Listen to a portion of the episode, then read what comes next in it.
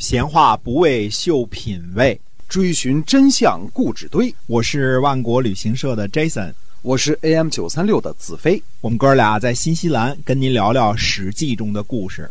各位亲爱的听友们，大家好，欢迎呢继续收听我们的节目，由新西兰万国旅行社的 Jason 为您讲的《史记》中的故事。那么，万国旅行社呢，是我们新西兰本地的这样的一家良心旅行企业啊，我们是携程网上唯一没有差评的。您可以呢搜索一下我们的公众号，就是新西兰万国旅行社。做旅游呢，我们是认真专业的。对，今天在中国我们这个名气啊没有那么大啊，但是在新西兰华人这儿是家喻户晓啊，没错啊嗯打听打听都知道啊。是的，那么接着讲这个《史记》中的故事啊，在赵武灵王决定对中山国发起致命一击以前，他不只是派遣了楼缓去了秦国，还派遣了求贺去了宋国，并且呢让求贺在宋国做了官。我们这里呢提一个人儿。周醉，回头我们特地会拿出一篇来来讲这个人。总之，大家记住呢，周醉是东周的公子，基本上是个合纵派，也是这段时期非常活跃的一个说客或者叫政治家。嗯，赵国派裘贺去宋国做官的时候呢，周醉的手下呢就对周醉指出，裘贺去宋国。就是在观察齐、韩、魏三个国家，看看三国的动向如何。如果三国关系不牢靠，就可以从中取势，看看赵国到底是东倒呢，还是西歪啊？看看向哪个方向走。赵武灵王呢，还分别向韩国、魏国和齐国派出了使者。赵武灵王派出去的五个使者的主要目的，就是为了让周边所有的国家都不要干涉赵国吞并中山国的事情。至于说观察齐、韩、魏三国的邦交动向，这倒是次要的目的。在赵国围困中山国的时候呢，魏国没有吱声，韩国也没有吱声。燕国因为记恨中山国在子之之乱之后的卑劣行为呢，自然也不会说话。而齐国呢，不只是没吱声而已，而是在赵国攻击中山国的时候呢，帮忙从背后出兵攻打。所以，齐闵王对于赵武灵王还是很友好的。后来，赵武灵王在公元前二百九十五年死于沙丘之谋以后。赵国的凤阳君李兑当权，对于齐国依然是很友好。齐闵王对于各个邦交国的看法呢，与之前的孟尝君呢，并不是完全的一致。相对于齐闵王来说，他的面前呢，从南到北是这样几个国家：南方强大的楚国，富裕而弱小的宋国，最近一直。得到齐国支持，与韩国一道和秦国为敌的魏国，强大的刚刚吞并中山国的赵国，以及北部的燕国，还有呢，远方十分强大的秦国，在这几个邻居当中呢，楚国很久没有什么动静了。虽然依然是巨无霸，但是经过楚怀王这么一通折腾。早已不复楚威王和楚怀王早期的强悍了。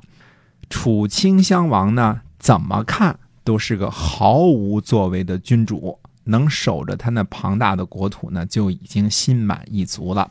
楚顷襄王最少掺和和其他诸侯的事情，也没有想和屡次欺负楚国、把他爸爸扣下甚至致死的这个秦国呢较劲儿，这个欲望也没有。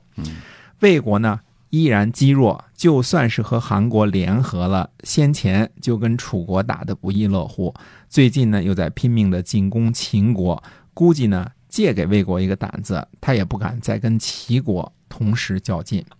赵国最近不敢小觑，年轻时呢一直窝窝囊囊的赵武灵王，突然大器晚成，北打胡人，南并中山，是敌是友呢分不清楚。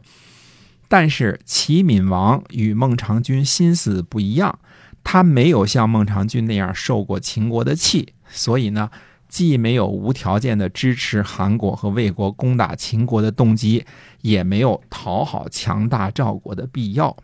燕国呢，在齐宣王时期就几乎被齐国给灭了。那地方呢，除了产一点枣和栗子之外呢，竟是些山区，荒蛮的不得了啊。虽说公元前二百九十六年呢，试图来晋，但是田章大军一到，负三军，获二将，早就又打服了。他一直看重的苏秦先生也是不断的表示，燕国愿意永远臣服，只要齐国不去揍他，就开心的不得了了。齐闵王心里呢，最为惦记着的是河南东部和淮北的宋国。这个国家呢，占据着优势的地理位置，而且呢，土地肥得流油。齐闵王做梦都想把宋国呢一口吞下肚去。苏秦正是在这个时候带着燕昭王给他的五十辆车，从燕国来到齐国的。他曾经呢，在齐国停留五年的经历。以他这种经历呢，不可能不了解齐闵王的心思。而他这次来到齐国呢，就是鼓动齐闵王动手伐宋的。燕国呢，不只是鼓动，还动真格的。在齐闵王亲政的第二年，也就是公元前二百九十三年，齐闵王第一次伐宋。燕国的张颓带兵两万人去帮助齐国进攻宋国。看来呢。燕昭王和苏秦做戏的本领实在是高明，高明到呢，齐闵王居然没起一点疑心。可是不知道什么原因呢？历史记载当中呢也没写细节。总之呢，带兵去援助齐国的张颓被齐闵王给杀了。这件事呢，在《吕氏春秋》上面呢有一段详细的记载，跟大家分享一下啊。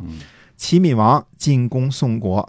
燕昭王呢，派遣张颓带领燕国的军队跟随，应该是两万名将士。结果张颓被齐闵王杀了。燕昭王听说后呢，泪流满面，召集有司，说呢，请下命令攻打齐国。下属呢都接受了命令。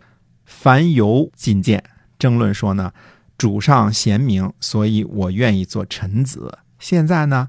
大王不贤明，所以呢，我要辞职了。燕昭王问：“这是为什么呢？”樊游回答说：“呢，燕国发生内乱，先君弃群臣，大王忍受伤痛而侍奉齐国，因为燕国的国力不够强大。现在张颓死了，大王决定进攻齐国，这就是说把张颓视作比先君还贤明。”燕昭王说：“呢。”说得好，樊游说呢，请大王收回发兵的命令。燕昭王问说：“那我们现在应该怎么办呢？”